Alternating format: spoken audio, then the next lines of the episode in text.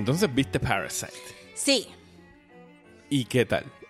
me encantó. Porque yo llevo eh, todo el año gritando, digo no todo el año, como desde agosto que fue la primera vez que la vi diciendo, esta es la película más cabrona que he visto este año, no creo que nada le vaya a pasar. Y efectivamente estamos ya dos semanas, dos semanas en change de que se acabe eh, el año y tengo que decir que sí, en efecto, eh, es la mejor película que he visto este año. Y para discutirla, hoy traigo aquí a esa voz familiar que escucharon, se escuchan desmenuzando, que es Rosa Colón. Yes. Bienvenida Rosa al podcast de Próxima Tanda. Gracias, gracias por tenerme en tus oficinas. Eh, gracias, sí. y pues venimos a hablar hoy de la nueva película de Bong Joon-ho, que finalmente estrenó en Puerto Rico en Fine Arts. Y sí, yo sé que está estrenando otra cosa ahí chiquita, eh, una conclusión de una trilogía y whatever. Eh, venimos a hablar de una película que ganó la Palma de Oro en Cannes. y ya después estaremos, si quieren escucharnos hablar de Rise of Skywalker, pues los invito a que vayan a desmenuzando en los próximos días, posiblemente sábado o lunes, van a tener ese episodio con la discusión llena de spoilers de Rise of Skywalker. Y hablando de spoilers, eh, vamos a dar unas impresiones generales de Parasite y después nos vamos a ir de cabeza a los spoilers porque en realidad es una película que se beneficia muchísimo de tú no saber a dónde te va a llevar. Y pues que se dañaría si dijéramos en realidad de qué trata y qué es lo que está trabajando y qué es lo que sucede una vez eh, se va en lo que yo le describía a mi esposa cuando la vi. Eh, fue como que, ok, esta película está chévere, está moviéndose muy bien, pero ¿en qué momento se va a ir full Korean movie? Y es como que de repente, full Korean Sí. movie, a la- justo en el mismo medio, se convierte en un full Korean movie. Que es algo que él hace, que él hace bien, ¿verdad? Porque este, las otras que yo he visto de The Host y Snowpiercer. Ajá, y ajá. también como que tú ves The Host y tú dices, ok, ok, es un monster movie, pero... Y de repente, it's not. Ajá. Y Snowpiercer es como acá, ok, es un action movie en un Ajá. tren, y de repente, ah, no, espérate, no. hay más cosas aquí debajo Sí, aunque del... The Host yo siento que con tu que es media tristona, es un poquito más hopeful que Snow, Snowpiercer. Y que Parasite. Que, sí, que son como super depressing. Tú llegaste, no viste Okja, ¿verdad? No, no voy, y no voy a ver Okja. Yo no necesito una película que me diga que es este immoral comer carne. ajá. Este, but I'm going to keep eating meat anyway. Y no quiero tener una crisis existencial de dos semanas en lo que se me olvida la Pues, película. Fíjate, yo comía carne, vi Okja, sigo comiendo carne, eh, así que no, no creo que Todo el vaya mundo a en ser Twitter un cuando salió Okja por primera Sí. vez era como que yo no voy a comer carne ever again. Y Y, yo, que, I don't need sure. that. A No, mí no. me gusta mi churrasco. Sí, pero no es eso, es como que, whatever, sí. Seguiste comiendo carne. Una película no te hizo parar de comer Sí, carne. sí, pero también es como que no sé por qué, como que bendito uno empatiza tanto con los animales que no existen en las películas y no quiero pasar por ese existential dread de Eh, Okja. Pero está bien hecha Okja. No, no es mi favorita de él. Yo creo Mm. que las pondría entre las más bajitas, porque fue su primera película, no, buste, fue su segunda película hecha en, inglés. La primera fue Snowpiercer, pero tiene unas buenas actuaciones ahí eh, y el personaje de, del principal y el que hace, Dios mío, no me acuerdo cuál es el, el protagonista coreano que tiene, se me olvida el nombre de la hora. Pero está bien hecha y está en Netflix, la puedes ver, le das play ahí. y- y También ya. este uno, como que uno le cogió un montón de respeto porque para Snowpiercer él tuvo que pelearlo con... Con Harry Weinstein, Con Harvey Weinstein. Weinstein, con ese pedazo de mierda. Fuck Harvey Weinstein. que ahora está en los titulares caminando con un andador para llegar al juicio. Clase de Bandido, cabrón. Ojalá se caiga y se muera. Sí, y ya. y ya. Pero es muy fácil eso, Rosa. Sí, No, es verdad, es verdad. Sobre bueno, todo- pero si las escaleras son bien largas, maybe. Pero tienen que ser unas escaleras. Las tú de sabes. Rocky. No, las del morro bajando la parte del sur del morro, por lo menos esas escaleras. Sí. Pero que sí que lo peleó, peleó su cut de Snowpiercer. Sí, que me- una de las anécdotas que me tripió mucho de esa producción es que él quería que quitaran, ¿qué era lo que era? Era algo de un fisherman, eh, una, una trama que Harvey Weinstein quería que la quitaran. Y él fue para allá como que dijo, no, mira, yo, yo tengo, mi papá era un fisherman y, y, y esta parte para mí es muy importante. Y después la gente estar como que mi papá era un fisherman, un carajo. Eso suena algo, eso, eso suena algo tanto como check out these Americans. They think all Korean dads are fishermen. Mira, chécate. Mira, que, mira cómo lo coger de pendejo Ajá, para que me deje tener mi cut de la brutal. película. Eh, anyway, hoy venimos a hablar de Parasite, la película que ganó la Palma de Oro en Cannes. ¿Y de qué trata Parasite? Bueno, si lo podemos describir una trama, pues son dos familias. eh, que sus vidas se intersecan. Tenemos una familia pues de, de clase baja que están tratando de pues Sobrevivir. sobrevivir eh, y su negocio es doblando cajas de pizza. Yo no sé si eso era el negocio, yo creo que eso es como que part-time work. part-time job. Sí, es lo que conseguían. Exacto, es lo que en- conseguían. En, ese momento. Y que por chance, un amigo del hijo de, de la familia le dice: Mira, yo estoy dando unas tutorías a esta familia, a la hija de esta familia rica y pagan bien por tutorías en inglés. Así que si quieres, te puedo recomendar y vas para allá. Y el muchacho va para allá y se hace el tutor y poquito a poco encuentra que otras maneras él puede conseguirle trabajo a su papá, a su mamá y a su hermana. Y Sí, yo creo que la palabra en inglés es como que they ingratiate themselves en la familia, como que literalmente they glom onto them como parásitos. como parásitos. Pero, ¿quiénes son los verdaderos parásitos? Eh, pues eso es algo que se va a estar debatiendo durante toda la película. Y de verdad que, Rosa, dame como que tus impresiones generales, porque yo creo que no podemos decir más nada sin, Sí, ¿verdad? sin, sin empezar a chotear pues, las cosas. este, como las instrucciones fueron que no viera absolutamente nada de la película antes de verla, Ajá. estaba bien perdida sobre qué era lo que iba a ver. Ajá, Eh, so, por alguna razón pensé que iba a ser como que ajá. Por alguna. Aquí razón- estás jodiendo, mala mía. pensé que iba a ser una película de horror. So, estuve como que en tensión todo el tiempo con Ajá. el corazón. Como que, oh my god, aquí viene, aquí viene. ah, Este es va el a pasar- momento. pasa- Va a pasar algo, va a pasar algo. Este. Y sí es más o menos una película de horror Sí, pero es otra clase de horror de Ajá. lo que yo tenía en mente. Yo estaba como que alguien va a tener un virus, algo así. Es un Este, horror con el que tú y yo nos podemos relacionar. Sí. Y muchas personas se deben poder relacionar. Sí, pero yo estaba. Tú sabes los primeros cinco minutos de la película Ajá. y tienen como que una fumigación. Ajá. Y yo, ¿eso qué eso? Entonces ellos se van a enfermar. Van a ser va mutantes, pasar- van a ser Sí, mutantes. una cosa así. Pero después me tranquilicé y entonces estaba como que, oh, no, no, aquí nos están diciendo algo, hold up. Y entonces, este, de verdad que, que tú te metes un montón en, en la familia. A, a mí a veces se me olvidaba leer los subtítulos porque estaba tan enfocada en verle las caras y cómo estaban actuando y todas esas cosas. Eso que de verdad tú te metes bien brutal en la vida de esta gente y cuando, cuando viene el resto de la película, tus emociones son como que bien roller coaster, como que, ¡ah! ¡No! ¡ah! uh, ah", y, y está súper bueno. Y después cuando se acaba la película fue que entonces pues me senté como que déjame tranquilizarme aquí tres segundos y pensar bien en los temas que estaba discutiendo y era como que, ¡oh! I get it. Mira todo lo que hay. sí, bien Eh, brutal. sí, no, para mí es, no solo es la mejor película del año, para mí es una película que está como que tiene el finger on the pulse de lo que ha sido la década como tal fuera de la pantalla, sino que está trabajando pues miedos reales de muchas personas, eh, injusticias que se están dando alrededor Realidades del que están mundo. pasando ahora. realidades que están pasando y encuentro que es un, es un thriller con un humor oscuro, o sea, es que lo combina muy bien. Al principio de la película puede ser como que bien dark comedy y de repente se va full thriller. Que me recordó eso más a The Host que a Snowpiercer. Sí, sí, en ese sentido sí tienes toda la razón. Y, y nada, pienso que lo que Bong Joon-ho ha dirigido aquí de verdad que es una, es una obra maestra que está perfectamente filmada, súper bien actuada y está escrita para tanto ser como una película que puede funcionar como un thriller para ti y ya, como algo que en realidad tú puedes escarbar y encontrar temas eh, muy relevantes y muy importantes de lo que está ocurriendo y ahora. usualmente también tú dirías como que, ok, pues me estás hablando de Corea, son temas de Corea. No, son temas bien universales. Universales, sí. Por eso es que tú acabas bien metido en la familia, porque aunque no, aunque tú digas no tengo familia que se parece a esta familia, eh, y no me refiero al físico, me refiero a las personalidades que son Ajá. bien funny. Eh, tú puedes decir como que, ah, lo que, el, lo que el hijo menor y la hija menor, lo que el hijo y la hija están pasando, eso es algo que está pasando en Puerto Rico también.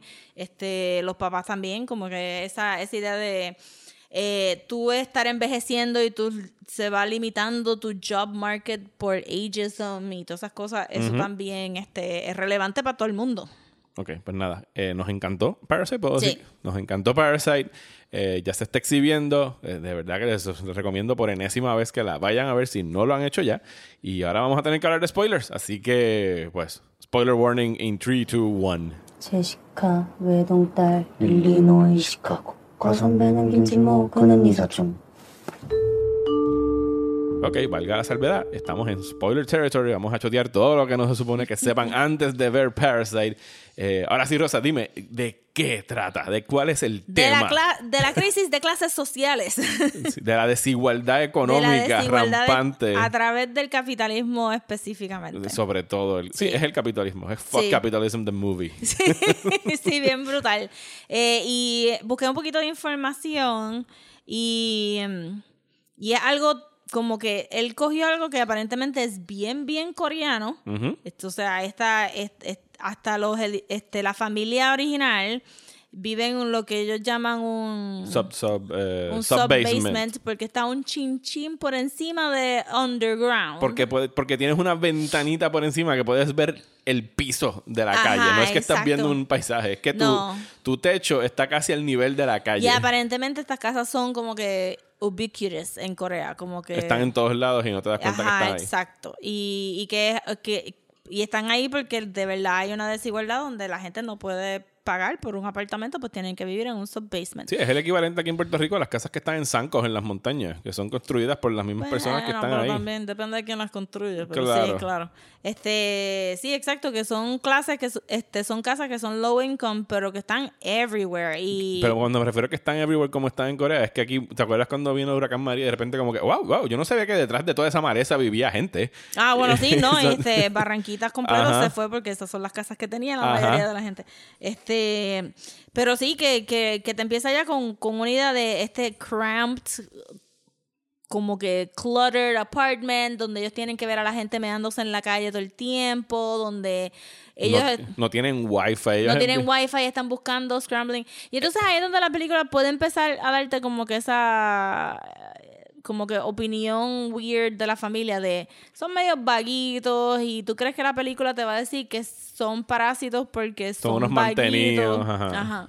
Pero incluso al principio de la película te, no. te están diciendo que ellos no cualifican para las ayudas del gobierno. Exacto. O sea, ellos Sí. no, le da- no les darían cupones. Así que estamos hablando de una familia de clase media, Sí, media que- baja, que y- está jodida económicamente en este momento. Ajá, y que tampoco es que, o sea, ellos no pudieron afford education, solo La mamá era una, una medallista olímpica. medallista olímpica. Y el papá estaba super proud of it. Eso Y fue el- lo que sacó del apartamento. Y el papá era un chofer profesional. La hija tiene una preparación. Yo no sé si él dijo que él era como que un ballet. Era Yo- un ballet, sí, Él, él pero- dijo que él tenía como que. Pero tuvo un trabajo por mucho. Ah, tiempo que lo perdió. Y la hija te- se nota que tiene skills en computadoras. Y que le dice, diablo, ¿por qué tú no puedes hacer esto for a living? Y es como que porque no hay trabajos. Exacto.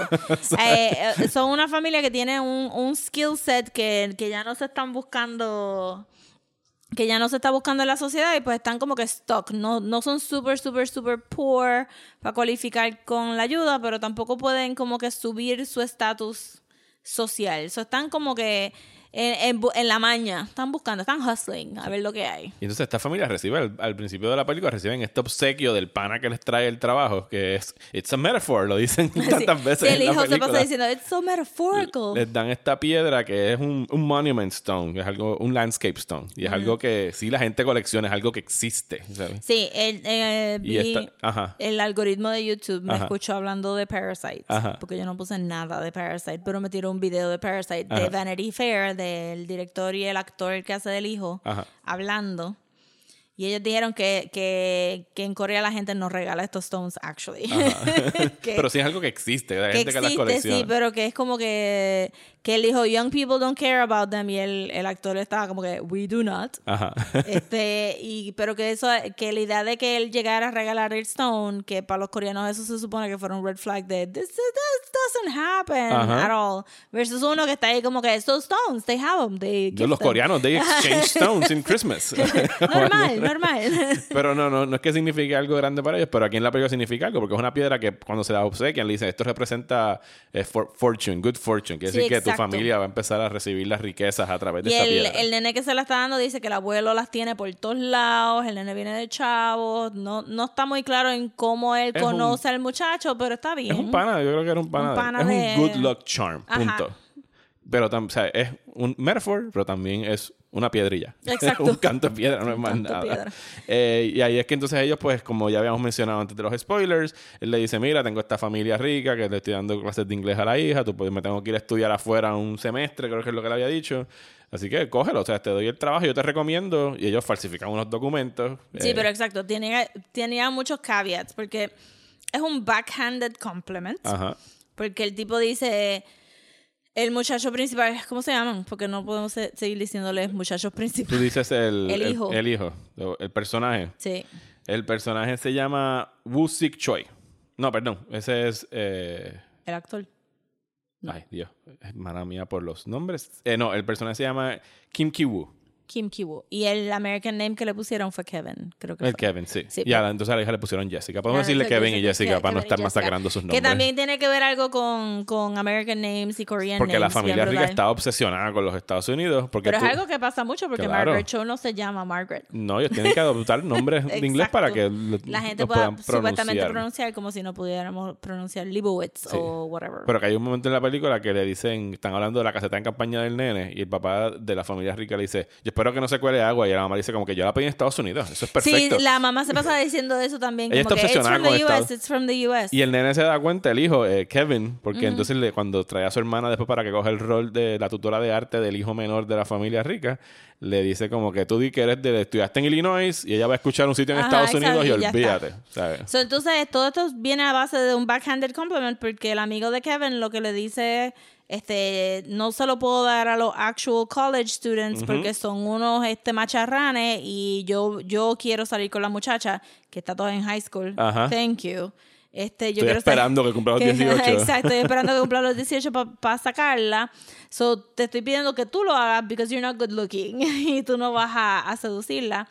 Y entonces, este, el- el- la preocupación es que a pesar de que él este, viene recomendado por el otro tutor, como quiera tiene que establecer que es de universidad, porque si no, o sea, no importa que tú puedes hacer conversational English, ellos lo que quieren ver es el papeleo, aunque después hacen todo el show de no querer ver el papeleo, pero el no papeleo era importante. Para mí importante era la, la recomendación La- de alguien, no Ajá, todo este sí, pero cuando él dijo que era de Harvard, creo que fue, o yo no sé de Oxford, qué. Oxford. Que de hecho eso es algo que tradujeron eh, para el mercado de acá, porque lo que estaban hablando ahí, la traducción es de, le están hablando de una universidad prestigiosa en Corea, pero para que la gente entendiera acá, ah, es Oxford, como que... Ah, ah. claro, claro. Ajá.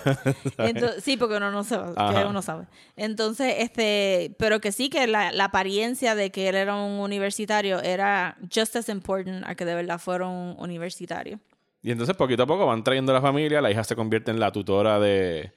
Se convierte en la tutora porque Kevin se da cuenta que aquí hay un, aquí hay algo que él puede exploit. Ajá, porque necesitan dinero. Ajá. Y él y son bien meticulosos en la manera como van insertándose en, en la vida de esta familia, porque ellos van escuchando cosas que necesitan.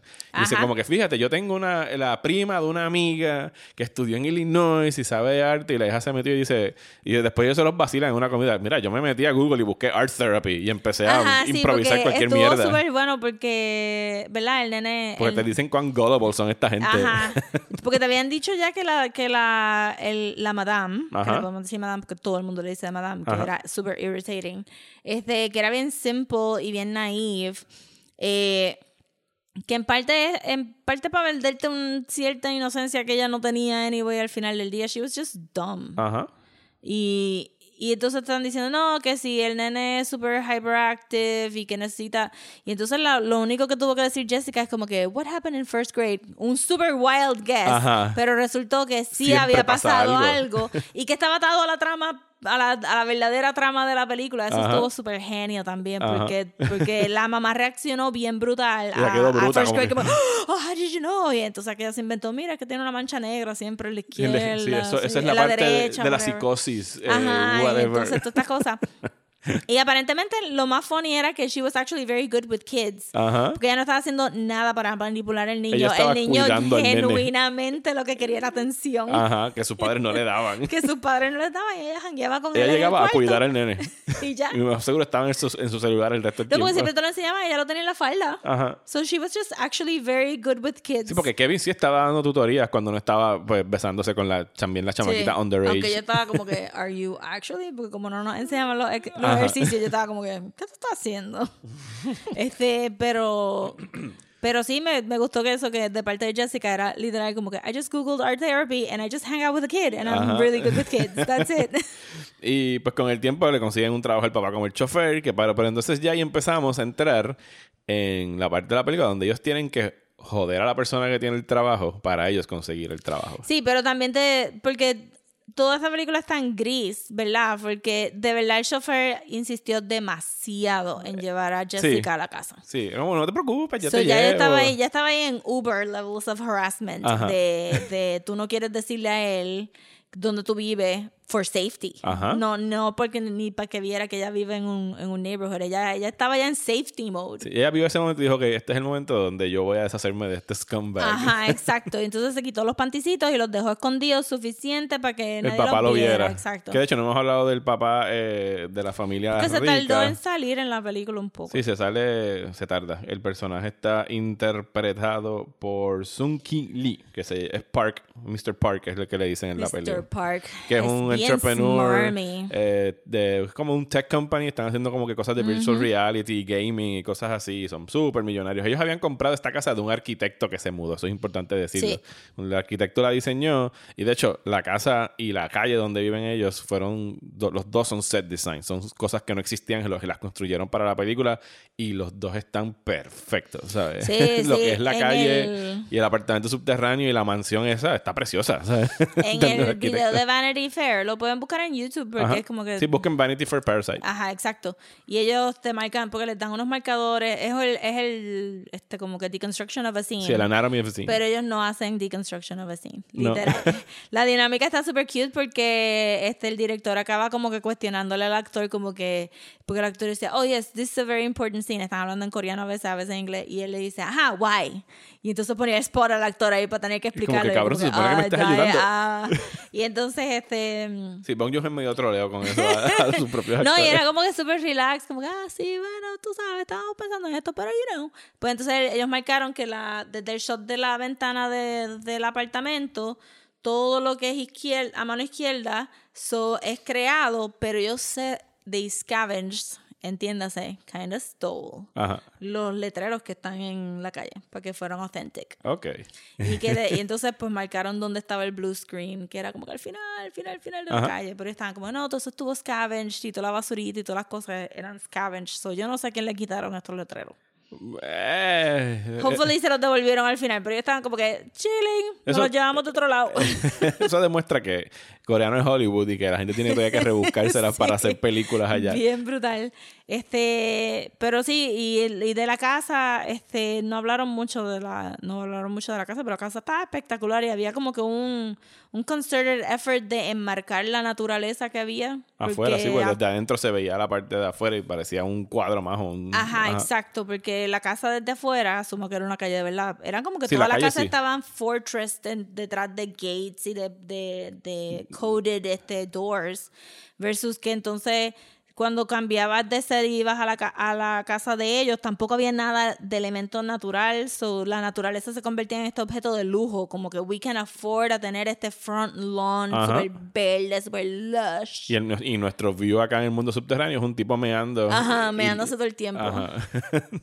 Mira. De hecho, la película empieza y acaba con el mismo tiro, que es el tiro de la ventana hacia afuera de la calle con las medias colgando del tendedero Ah, claro, y sí. acaba con el hijo también ya de noche en la misma mesa, que es un final súper deprimente, pero ya vamos a llegar a él. sí. Eh, el papá necesita un chofer, la hija se aprovechó de que el tipo, el chofer anterior era un sleazebag y lo votan y entonces cogen al papá como chofer. Ellos no están diciendo que son familia, of course. en ningún momento. Pero, pero entonces también la película te está diciendo, they have skills. O sea, ella es good with kids, él sí sabe inglés, el papá sí sabe guiar. y toda esta gente este, está desempleada. Y toda esta gente está desempleada porque no hay empleo y no hay una ayuda para que ellos consigan el empleo. Y no hay un mercado para que estos empleos pues, se puedan Pero la película todavía no te está súper empatizando con ellos. Supone que tú pienses como que mira estos cabrones Mira, están, están ahí, pero, pero está, está haciéndote reevaluar tus propios biases de la gente de dinero tiene dinero because they earned it. Ajá, sí, porque mira, ese tipo se nota que él Que trabajó desde abajo. mira, trabaja, y tiene su faja, tech company. Ajá. Ajá, y, y mira estos aprovechándose. Ajá, aprovechándose. Ahí te está haciendo reevaluar tus propios biases y,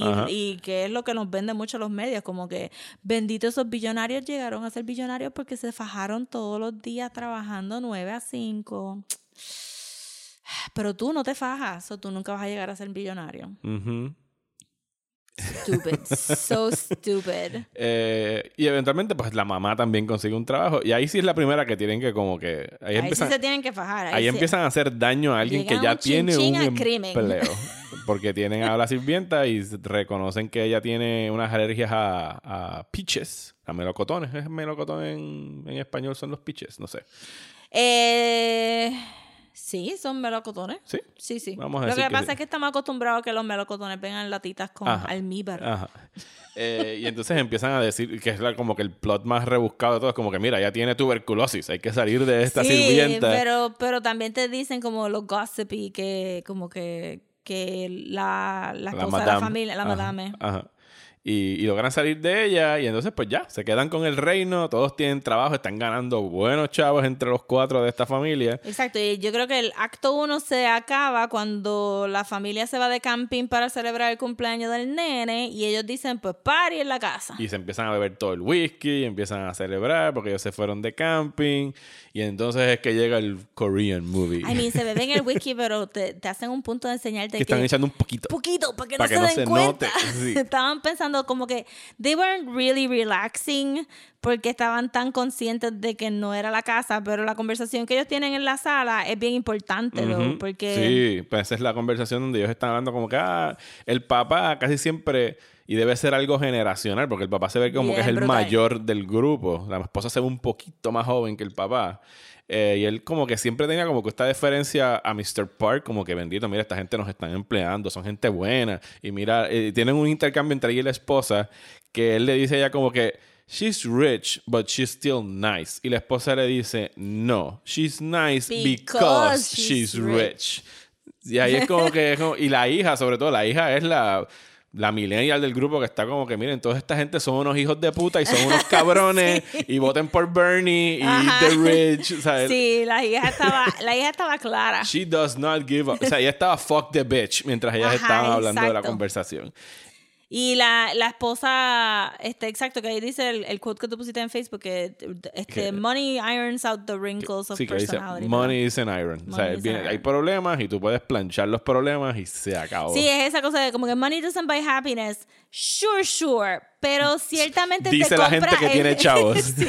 Ciertamente te compra el lujo de poder pensar si tú estás feliz o no. Porque qué muchas cosas uno podría hacer si tú tuvieras como que house security, este, no tuvieras cuentas que preocuparte y tú decir como que yo voy a ir al supermercado y me voy a comprar un fucking bizcocho de gana. chocolate sin pensar, wait, tengo ese bizcocho de chocolate, ¿a qué me va a restar el resto del mes? Este, obviamente, that's happiness, people. Ajá. No, no, it's a capitalist happiness, sure, sure, sure.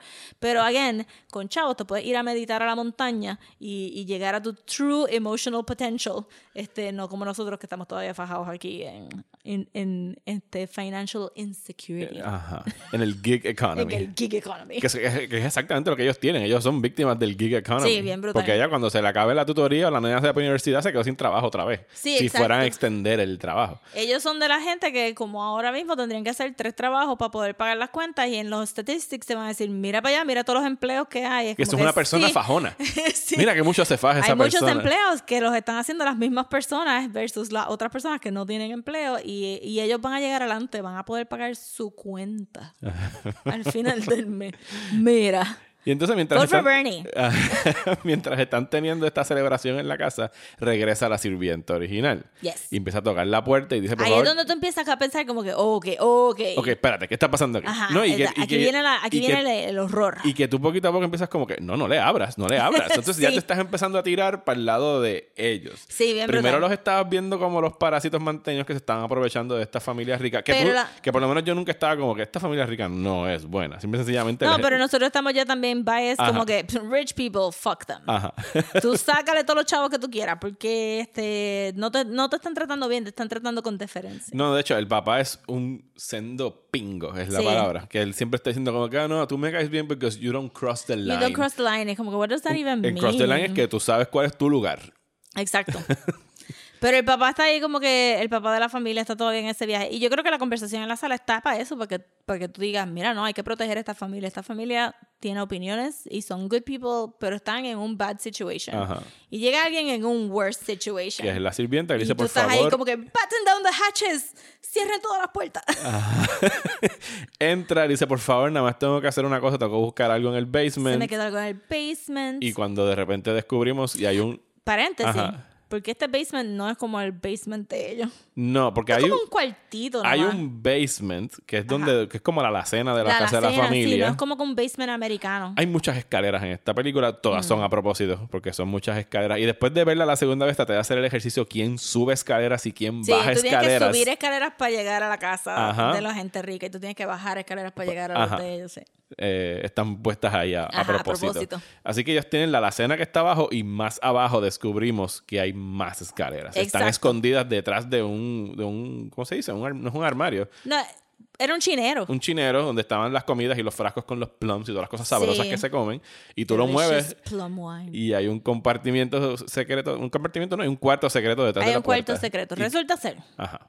que la gente en Corea tienen panic rooms porque piensan que en North Korea Va a tirarles una bomba Sí, en algún porque momento. todo este tiempo estamos diciendo Corea, pero estamos hablando realmente Corea del Sur. Corea del Sur. Ajá.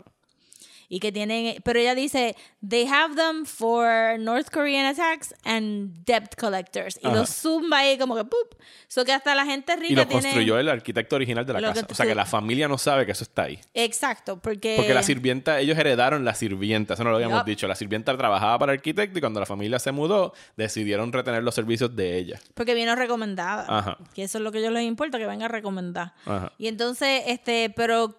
Pero Eh, también que- dijo debt collectors. Y recomendada, en este caso del mundo de las familias ricas, es sinónimo de pala. ¿Sabes? Porque no Sí, es que exacto. tú tengas los méritos, es como que fulanito me dijo que ella era buena, dar el trabajo a ella. ¿Sabes? es el No- equivalente de decir como, oh, good help is so hard to find these days. sí. Pues eso, pero entonces si te, si la otra familia o la real estate person te dice, mira, si ella sabe ya cuidar la casa y No, y bla, lo que bla, les gusta es la exclusividad, que es como en parte ellos traen a la mamá, que el papá le dice, mira, tengo aquí una tarjeta de un sitio exclusivo. Sí, le tuvieron que, tan vender esa. fino, sí, como- es, es esa cosa. que es como que no, nosotros tenemos que decidir si te damos el servicio. Exacto. La exclusividad Exacto. es lo que los haga, no, esto tiene que ser algo genial porque es exclusivo. Bien brutal. Ajá. Entonces, este. La sirvienta baja. La sirvienta baja, abren el compartimento, todos ellos están freaking out, a pesar de que es una cosa que se supone que existe en la mayoría de las casas. Como quiera, es algo que tú no Ajá. pensarías que va a tener. Y hasta ahora la única, la sirvienta está viendo solamente a la sirvienta nueva, que es la mamá de la familia, pero ellos no saben que está el otro corillo de gente dentro de la casa Sí, exacto. sirviéndose con la cuchara grande de todas las Pa- cosas. Para la sirvienta vieja, ella no entiende muy bien qué fue lo que pasó, por qué la votaron, pero, Pero no le ella importa en este que, momento. que la votaron. Y lo que ella está, quiere, quiere bajar allá porque eh, Reveal, Tan, tan, tan. su marido, está allá abajo viviendo desde hace años, huyéndole a unos loan sharks. A unos loan sharks para- porque él trató de abrir un negocio de helados de Taiwán. I don't know what that means. Pero es algo que a lo mejor él pensó que iba a pegar. Ajá, falló y entonces ahora le debe a los loan sharks. Lo- Y que- los loan sharks son todos mafiosos, son gente que viene, los cobradores. Yo pienso que son cobradores. Yo no sé, yo Usualmente no sé loan si... sharks tienen que ver con gangsters. Sí, pero yo no sé si aquí fue falla de la... Aquí tú piensas que son cobradores de la traducción. Tú piensas Sí, que son creo que cobradores yo de algún, siento algún porque la banco película, préstamo. la película no llega a ese organized crime situation y que el, puede ser alguien que un cobrador lo el- vengan a arrestar porque debe el dinero. small predatory loan es algo que está pasando por todos lados hoy en día y es así mismito como que porque John Oliver lo explicó en uno de sus segmentos Ujú. este que te dicen tú puedes consolidar todas tus cuentas y puedes pagar estas cosas o si tú quieres tú, tú le pones como que un, un verdad como que pones tu, tu casa como Un collateral. como un collateral o tu carro y entonces te ponen, sí, sí, no vas a pagar intereses, papá, papá, pero de momento dos meses después estás pillado, no puedes pagar las cuentas y te Y quitan te la jodiste. casa. Ajá. Eso es lo que ellos hacen. Pues entonces yo, eso fue lo que yo pensé que, que había hecho, que era como que un small predatory loan y que entonces perdieron la casa, él no tiene dónde vivir y que lo están buscando para que pague el resto del loan. Y la, la sirvienta le está rogando a la... Le, le- la llama en todo el momento como sister. O sea, por favor, Sí, hermana, ayúdame. Lo único que te estoy pidiendo, lo único que te estoy pidiendo es que dos veces, no, una vez en semana bajes Le aquí comida. y le des comida a este pobre tipo que está escondido aquí, tiene que estar viviendo sin sol, eh, que es mi marido, por favor, ayúdame. Y, la, la reacción de la, de la esposa en ese momento, estamos, no tenemos nombres, pero la, la sirvienta Sí. nueva, es como que no, yo voy a llamar a la policía, esto no puede estar pasando, eh, esto no puede suceder, y es como que no, por favor, mira, tú y yo somos lo mismo. Y ¿sabes? ella hace como, ¿what? Como que, con permiso, tú y yo no somos lo mismo. Ajá. Y ahí entonces, a mí es tan y tan cabrón lo que está haciendo en esta película, donde están presentando dos familias de la misma clase, una está más jodida económicamente, que es la de la sirvienta y su marido, Yep. porque tuvieron que embrollarse en un préstamo para poder sobrevivir. Exacto. Y es como que no, tú no estás igual que yo. Y a mí me recuerda tanto, y yo te lo tiré, por ejemplo, en Messenger, cuando Sí. es como que, ah, mira esa gente en el caserío. Pues ellos están en un caserío, pero tienen celulares y piscinas. Sí. Y es como que, que primero, ¿qué clasista eres? Sí. Y segundo, ese no es el punto. O sea, es como el sistema capitalista está hecho de tal manera para que los que estamos en este nivel nos tiramos a joder entre nosotros mismos, mientras allá arriba ni se enteran. Ni se Y enteran. el status quo se mantiene. Sí, yo tuve, yo tuve una conversación eh, recientemente porque mucho de lo, de lo que se está discutiendo en Estados Unidos es mucho del que si el healthcare plan va a tax a todo el mundo, etcétera. Y tú dices, y, y la gente te dice, no, pero es que los taxes y los taxes y qué sé yo, y tú, yo le tuve que decir a la persona, no, pero es que tú no estás en ese tax bracket. Yo sé que, que pensamos que porque tenemos algún módico de privilegio de, de, pues tú tienes tu casa o tú tienes un buen trabajo, you're still not rich, my man. Ajá. Este, tú todavía estás en clase media, clase media baja, tú tienes deudas, tienes que pagar, estás viviendo de cheque en cheque. A lo mejor tienes menos deudas, pero sigue siendo A lo mejor tienes menos deudas, a lo mejor tienes más seguridad que otra persona, pero al final del día, cuando se están hablando de taxing people with money, you're not a person with money. Ajá. Este, y mucha gente se cree eso, por eso es que defienden tanto las compañías y defienden tanto los billonarios, como que, no, no, pero es que, es que si dejamos que el... Porque ellos juran que en algún momento van a hacer si eso. subimos el minimum wage a 15 pesos, pues what about me? Es como que, pues, porque a ti te están pagando poquito también. Ajá. Es, es un scale upward. Tú dices, no, yo, yo me fajé de estudiando y, y le- me van a pagar lo mismo que el de McDonald's. No, mi gente, a ti te tienen que pagar más. You're Ajá. Tú settling tienes que for pedir less. más. Tú- hay que- todo el mundo tiene que pedir más. No hay upward mobility Ajá, en esta exacto. sociedad. Es como que no es que te van a pagar lo mismo que un minimum wage, es que se supone que a ti te paguen más.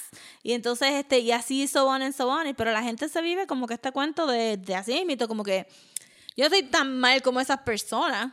Este, pero entonces yo me estoy fajando y estas personas quieren cosas de gratis y es como que. Porque todos nos vamos a beneficiar. Ajá. Todos. Eso a mí me acuerda un- una rutina de George Carlin de comedia, que entonces Ajá. él está haciendo la- las diferencias entre las clases, que está como que the rich people, they get all the benefits y no tienen que pagar nada de los taxes. Están los middle class, que no tienen nada de los beneficios, pero tienen que pagar todo. Y está the low income class that's there just to scare the living shit out of the middle class Bien people. brutal. ¿Sabes? Bien brutal. Sí, sí, es todo eso es como que, pero socialismo, ¿por qué yo tengo que fajarme para que todo el mundo tenga beneficios? Como que, oh my God, si a ti te da miedo ese punto ciento de personas que maybe no van a querer trabajar, pero van a recibir healthcare, versus que todos los demás tengamos healthcare. Ujú. Yo no sé ni qué decirte. Y no sirve, como que no desaparece.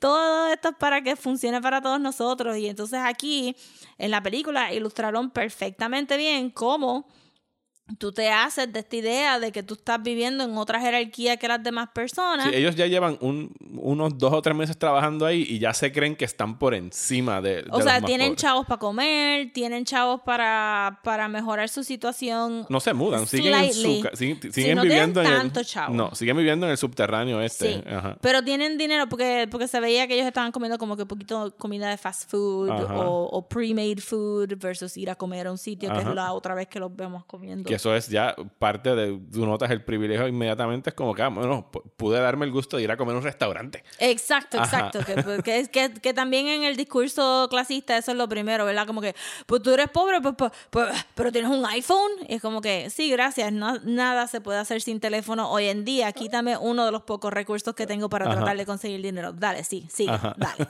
Entonces, este, porque me imagino como que, ah, pero están, están jodidos, pero están comiendo afuera. Sí, carajo, se merecen comer afuera también. Ajá. Este, y entonces te, te, te haces este rollo de que tú estás en otra jerarquía y no quieres empatizar con la gente de abajo y empiezas a idolatrar a la gente que está arriba porque son los que te dan chavos, entre comillas.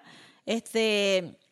El, buen, el buen patrón. Que si, Exacto, el que si patrono. tuviera que salir de ti, lo hace así Like de that, rápido como que y son no vuelve a pensar en ti por el resto de su Bien vida. brutal, es o sea, como cuando que- la esposa está ahí ahora mismo diciéndole a la, a la, sirvi- a la ex sirvienta más pobre, como que no, yo voy a llamar a la policía y se lo voy a decir a la madama porque esto no puede ser. Y entonces es como que ellos llegan y los botan a todos de la casa, los arrestan y buscan mañana a otro y se acabó. Bien brutal. Ustedes Es no como que- son nadie. No hay una lealtad. Esa, esa- y sucede mucho y ya yo... Tú Tuve que pasar, aprendiste yo, the hard way. yo tuve que pasar por esa asquerosa experiencia de que uno siente una lealtad para una empresa o por un patrono y es como que they do not give a fuck about you. Tú no eres No. nada, tú eres un número Eh. en un Excel sheet y que cuando empiezas a joder mucho es tan fácil como darle delete y se acabó. Bien verdad. Y hot tip para todo el mundo escuchando en el Patreon de próxima tanda. Si tu trabajo insiste en todas las reuniones en llamarlos familia, Familia.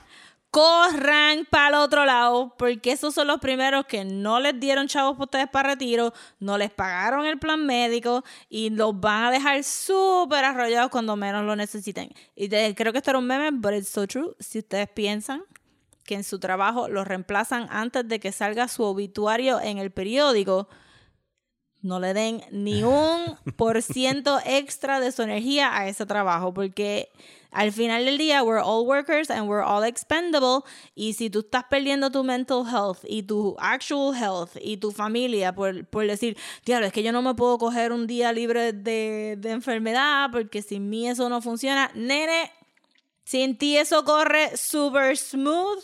Y, al nadie va a pensar en ti el otro día. Y nadie se va a recordar de ti al otro día. Tú no eres un empleado valioso, tú no eres indispensable. I know. You are not a beautiful and unique snowflake. Ajá. You are just another cog in the machine. Ajá. Y cuando se quita uno, meten a otro nene chiquito debajo del tren le pagan menos. funcionan bien. Y le pagan menos. Y le pagan menos. Bien brutal. bien Es brutal. más, tú les Gente, this is why we need to vote for people. Ustedes le hacen la, eh, la salida de ustedes, sale- les, sale- les están haciendo un favor saliendo de ustedes. Eh, Eh, bien brutal. Yo, yo, a mí no me votaron de mi, de mi último nos trabajo. desviamos por completo, pero que se joda. Pero está brutal. A mí no me votaron de mi último trabajo. Yo decidí pedir menos horas y entonces no me dieron esas horas. Pero tú pregúntale a cualquier persona de ese trabajo si se recuerdan que yo trabajaba ahí. Bicho. Ese es el tema de hoy. Bicho, un bicho. Y entonces, este, y tú piensas, diablo, pero yo le metí ese trabajo tantísimos años, yo no falté, yo no hice esto, yo no hice lo otro. ¿Y what do you have to show for it? Nada. Nada. Nada, y tú me vas a decir a mí, no, pero yo he estado en una compañía and I've climbed up the stairs y estoy en una mejor situación. Claro, si tú trabajas y tú tienes algunos beneficios, pues mira, more power to you. Pero el universal experience del worker es que nos quieren divididos, nos quieren desinformados y nos quieren con miedo de que, diablo, tú te vas a ir de este trabajo. ¿Y cómo vas a pagar la casa? Y es como que, porque tú no puedes estar contento, tú tienes que estar produciendo. That's all you have to do. Anyway, por eso que necesitamos revolución y por eso que necesitamos uniones y por eso Y volviendo a la película. y voten por Bernie. Sí.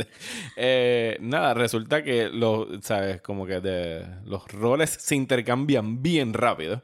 Sí. Porque mientras ella está de rodillas pidiéndole a la, a la esposa, a la nueva sirvienta, de que por favor no lo chotee, eh, la el resto de la familia se cae por las escaleras y la sirvienta vieja se da cuenta como que, ah, espérense, ¿tú, ¿qué carajo tú me estabas hablando a mí? exacto. Si todos ustedes están haciendo, ustedes son peores que yo, en realidad, porque ella lo único que estaba haciendo era trabajando para mantener a su marido y para que no se lo mataran y no se lo arrestaran y qué sé yo. Ella no... En, en ese caso te tratan de vender una nobilidad en lo que ella está haciendo. Ajá. Pero versus lo, lo que estaban haciendo ellos. Ajá, exacto. Y Pero que rápido le dice como que la mamá, la, la nueva sirviente, le empieza a decir, no, hermana, por favor. Es como que no, a mí no me digas hermana, Ajá. canto de cabrona, después de que Sí. tú me acabas... Y les toma un video y le dice, yo lo único que tengo que hacer es mandarle este video a la madama y todos ustedes se van para el carajo mañana. Pero entonces en la próxima escena, Ajá.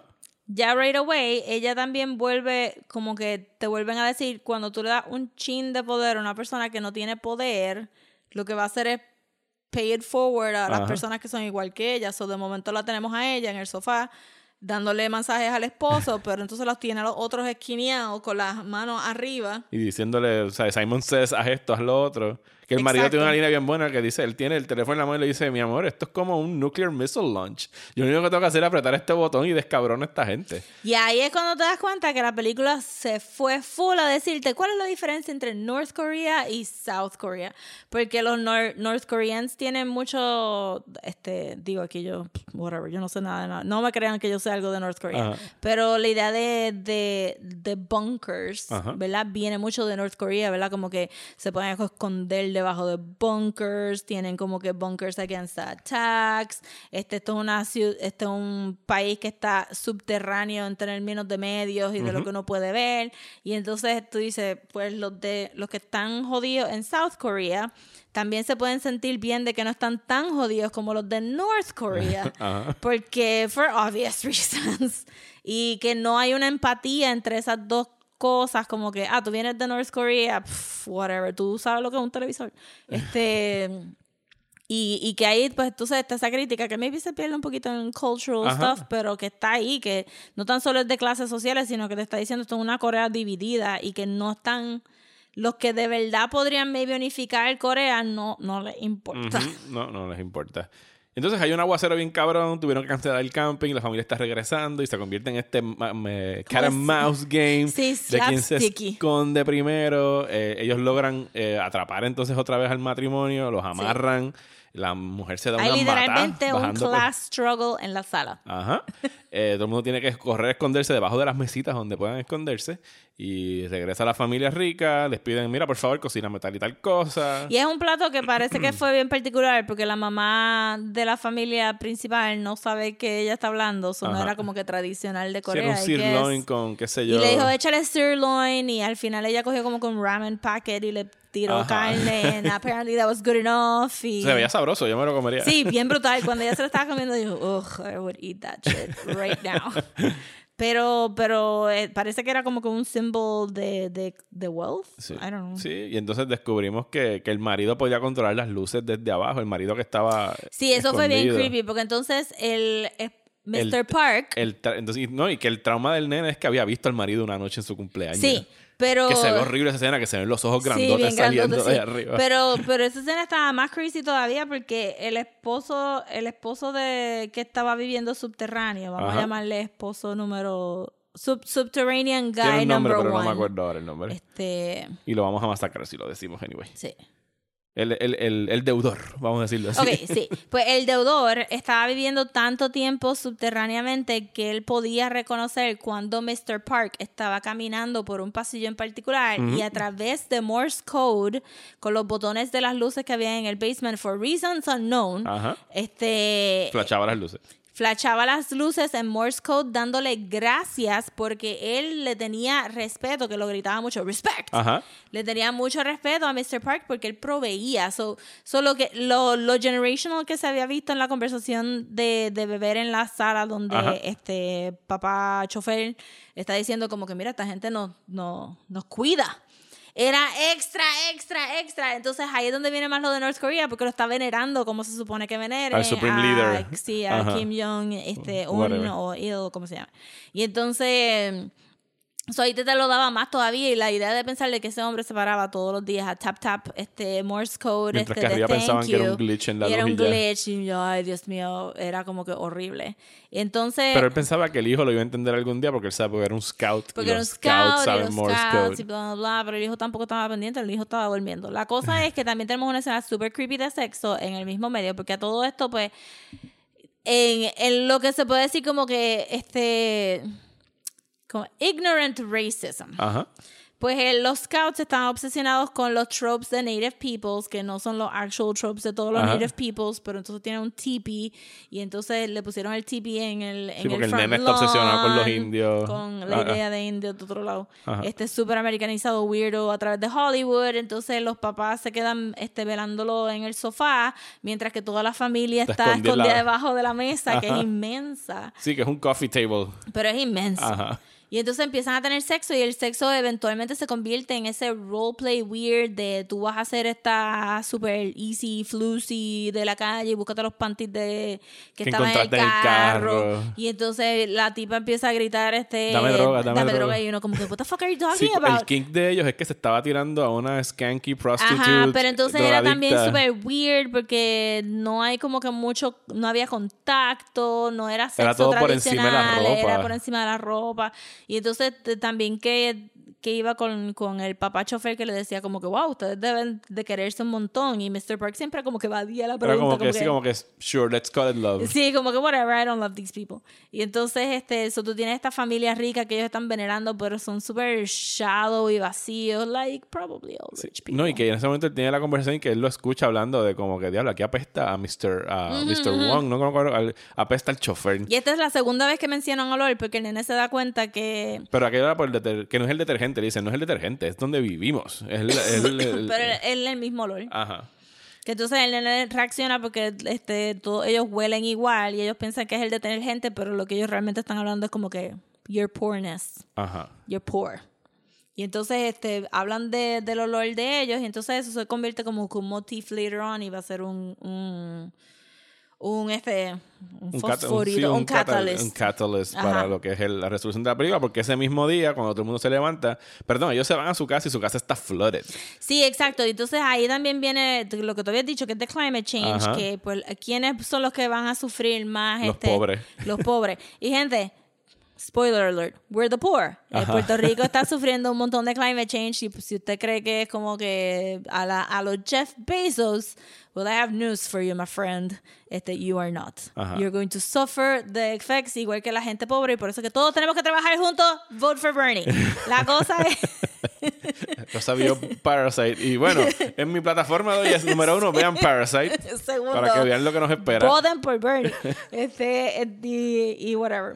La cosa es que tienes todo este neighborhood que está completamente flooded porque está a bajos niveles, Subterráneo, ajá. porque la gente rica son los que llevan los best views. Que, ni se- que, que cuando se acaba, el, se acaba la lluvia, es como que, ay, diablo, qué día más bonito. Y la lluvia hacía falta, necesitábamos lluvia. eh, la cosa es que, exacto, porque las noticias. mamá le dice como, "Ah, sí, la lluvia, porque ese es bueno". el punto. Las noticias ni tan siquiera cubren esto, porque qué importa que un neighborhood esté, Esté inundado. esté inundado. Entonces, este tiene, como tú muy bien dijiste por Messenger, tiene este intercut de lo que es el día de ellos, Ajá. de la gente rica planeando esta fiesta que va a ser el cumpleaños del nene, versus que es el día de, de, de la familia de haber tenido que rebuscar sus pertenencias. Está en un refugio. Porque qué cosa más heartbreaking de que el papá lo primero que entra para buscar en la casa es la, Es medalla, de la Mai. Es algo que tiene un valor sentimental, que ni siquiera es algo que no le sirve para comer ni Que es para un nada. logro, que es un logro de ella. Entonces, Sí, porque hay un cut que yo te lo mencioné, que es que la mamá se levanta y va a su closet, como que diablo, que el closet es- puede ser el apartamento de cualquiera de nosotros, Yep. que es inmenso.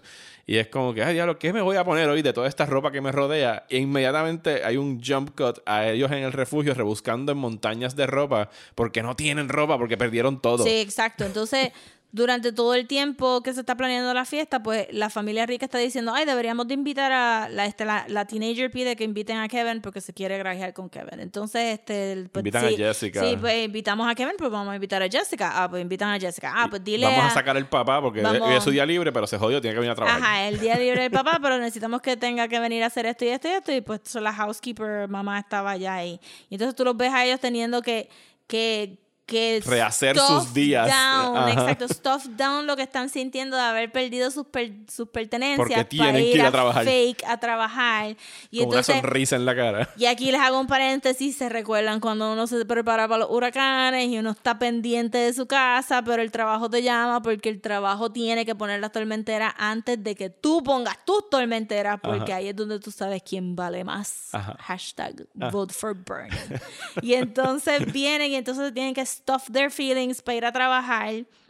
Y obviamente están todos súper tristes y esta, ninguna de estas personas se enteraron que se perdió un neighborhood completo debajo del agua, ni se ni sintieron ni un chinchín de inundación de la, de Invitan la a todos sus lluvia. amigos, tus, todos tus amigos llegan felices. Nena, no lleves regalo, nada más Sí, llégale. no llevo regalos, pero todo el Ajá. mundo llevó regalos anyway. Sí. Ajá. Y, entonces, y, y cuando llegan todos a la casa, que Kevin los ve desde arriba y, lo- él los mira como que, se ven tan felices todos, como que they don't have a care in the world. Sí, él le dice como que do I even fit here y la nena está súper perdida porque ya no sabe lo que está No. pasando.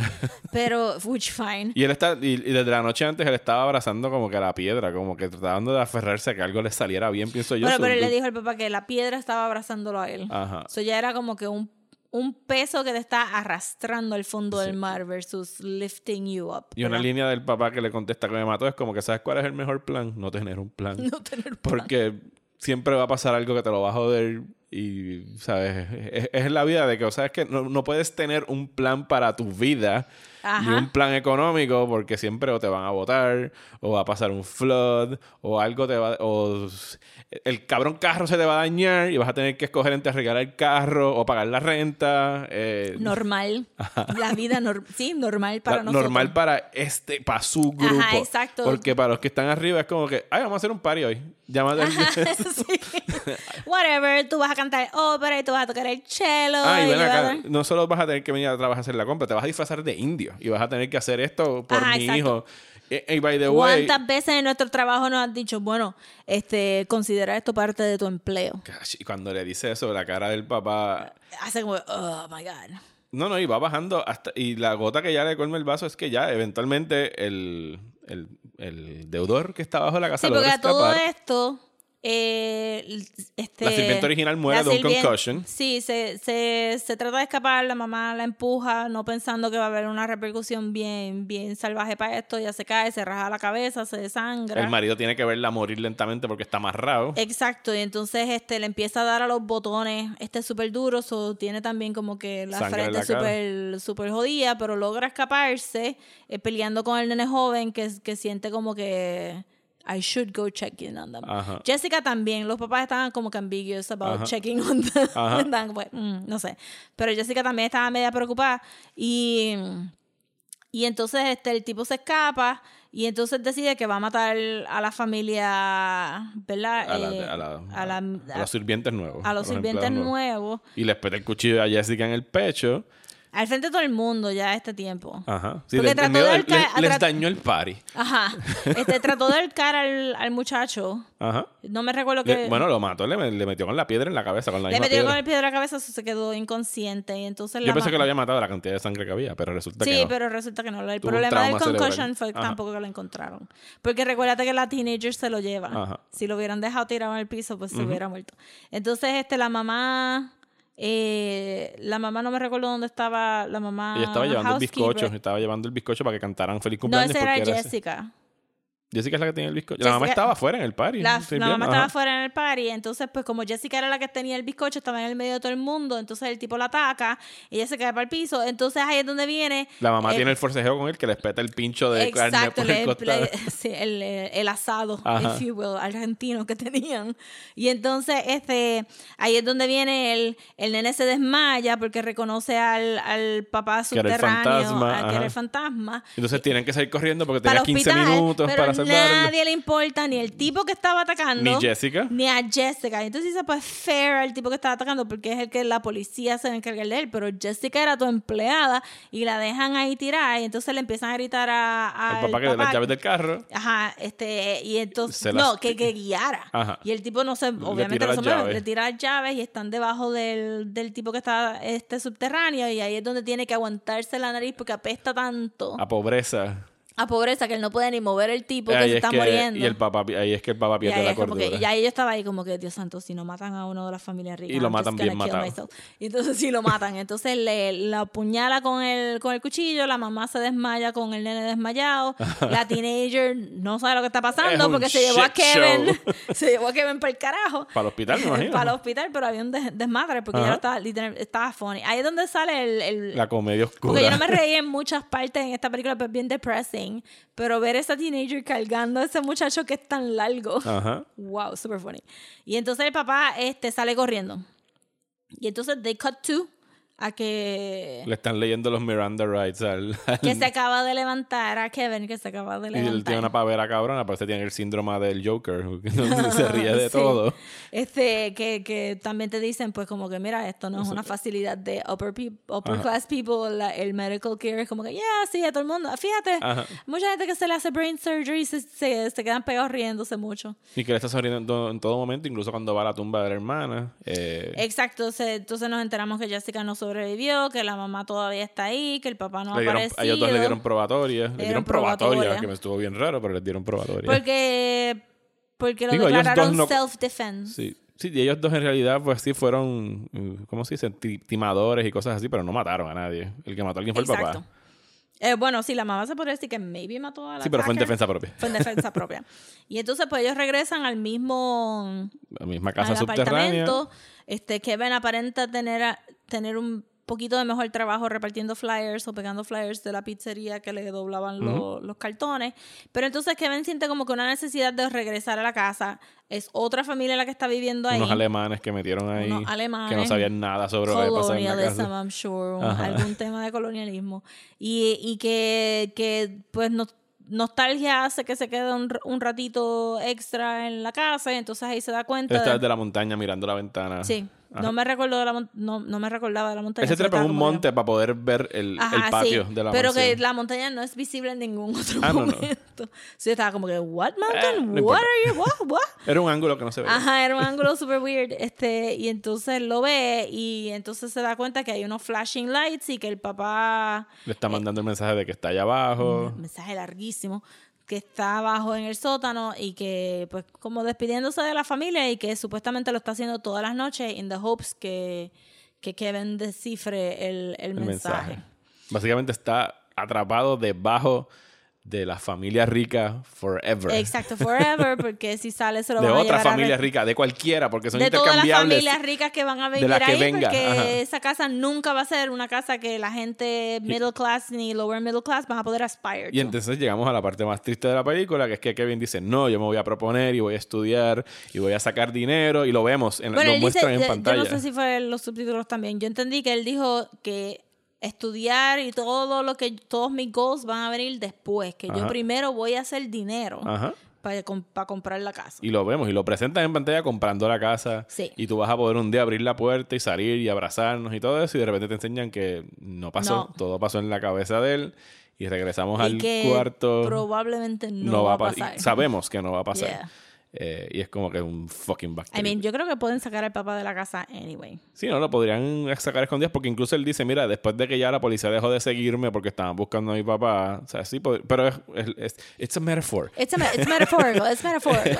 Este sí se supone que pues este tiene este lower middle class, este low, este status person tiene esto un goal definido de, pero de verdad todavía se cree el rollo de si yo trabajo fuerte todos los días, voy a ahorrar dinero y voy a poder hacer esto. Y es triste que- porque incluso él le dice, yo tengo un plan. Y el Sí, papá le digo, dice, "No no, tengas, tengas un un plan, plan". porque nunca te va a salir Exacto, el plan. él va a tener sus chavitos ahorrados y va a decir, diablo, estoy un, un one hundredth of a way there para comprarme la casa, este, y, y la mamá le va a pasar algo de health, o se van a tener que mudar del apartamento. Porque las oportunidades te las dan, lamentablemente, en el, en el estrata social donde tú estás. Yes. O, sea, o sea, si tú tienes el privilegio de que vienes de chavo, pues no tienes que preocuparte de chavos, pues puedes ir a estudiarte todo lo que salga de los cojones y después ser tu propia empresa porque te prestaron chavos. Bien brutal. Versus que él nunca va a salir de, la, de que la película acaba justo donde empieza. Él atrapado en el subterráneo con la ventanita Con de la noche, ventanita. cayendo nieve, mirando su celular, que de seguro no tiene wifi otra vez. Sí, exacto, que el wifi viene de la vieja que había Ajá. dicho que...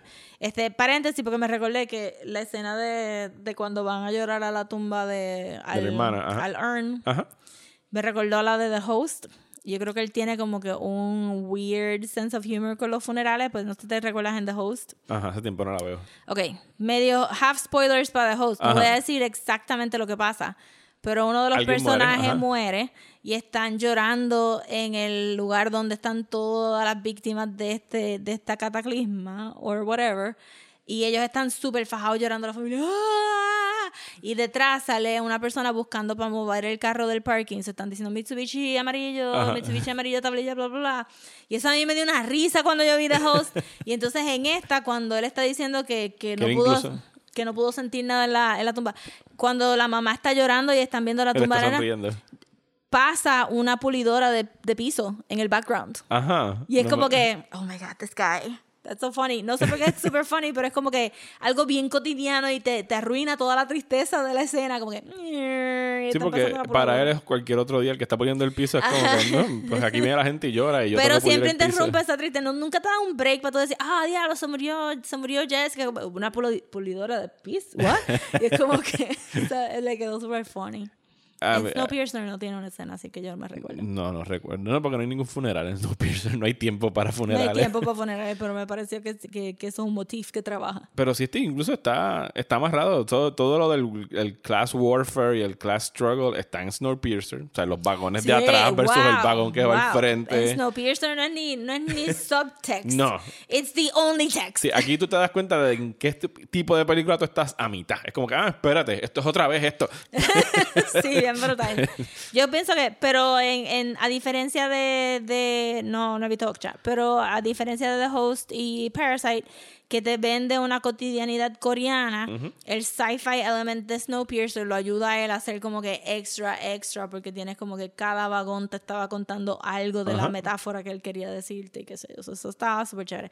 De verdad que si no han visto Snowpiercer, Veanla. véanla. Y The Host también. Yo creo que The Host está en Netflix Sí. de nuevo. De hecho, la primera película de él es buenísima. No sé si está ahora mismo disponible en algún sitio. Estuvo en Amazon en algún momento. Se llama Memories of Murder. Que tiene la particularidad de que es una película que hicieron sobre el primer o único serial killer en Corea del Sur. Que hace este año encontraron al tipo después de que estuvo perdido What? desde que él hizo la película y desde antes. Entonces, como que la película de él volvió a coger auge a raíz de, de esa investigación. Y es buenísima. Sale el mismo actor, eh, Kim Ka. eh, sorry, no voy a ¿El sacar el papá? nombre. El papá es el que sale en esa película. El que también sale en The Host. en The Host, y es un sendo Y tiene en un The papel en Host. Snowpiercer también, si mal no recuerdo. Él es uno de los que están, de los pobres que están en el vagón de atrás, solo que tiene como que Ah, más. maybe, sí. Creo es que que me sí. recuerdo del, del que sabía que el avión ¿En cuál tú dices? eh, en el tren. Snowpiercer, sí, de- sí, el que tenía la hija cool y creo que la hija cool era una que había salido en The Host. En el video de Vanity Fair. Sí, sale la- en Snowpiercer. Él es, él es Song Kang Ho. Es el. No. Se fue la luz, pero no importa, seguimos Ok, grabando. sí, pero es que es reacción inmediata. Puerto Rico. Eh, y como no, no tenemos planta de Qué esas bueno que, que. ya apagué mi computadora a casa. no tenemos planta, pero podemos seguir grabando. Sí. Otro día más. Eh, en sí, otro Puerto día Rico. más en Post María, hashtag vote for Bernie. este, Pero sí, el mismo actor. No, eh, a mí me. en el video de Vanity Fair, eh, como ellos están desglosando la escena de la piedra, el actor que hace del nene joven Ajá. le dibuja un corazoncito alrededor de la cabecita del papá porque they love each other so much. Qué cool, qué cool. Oh, Eh, volvió back. la luz. eh.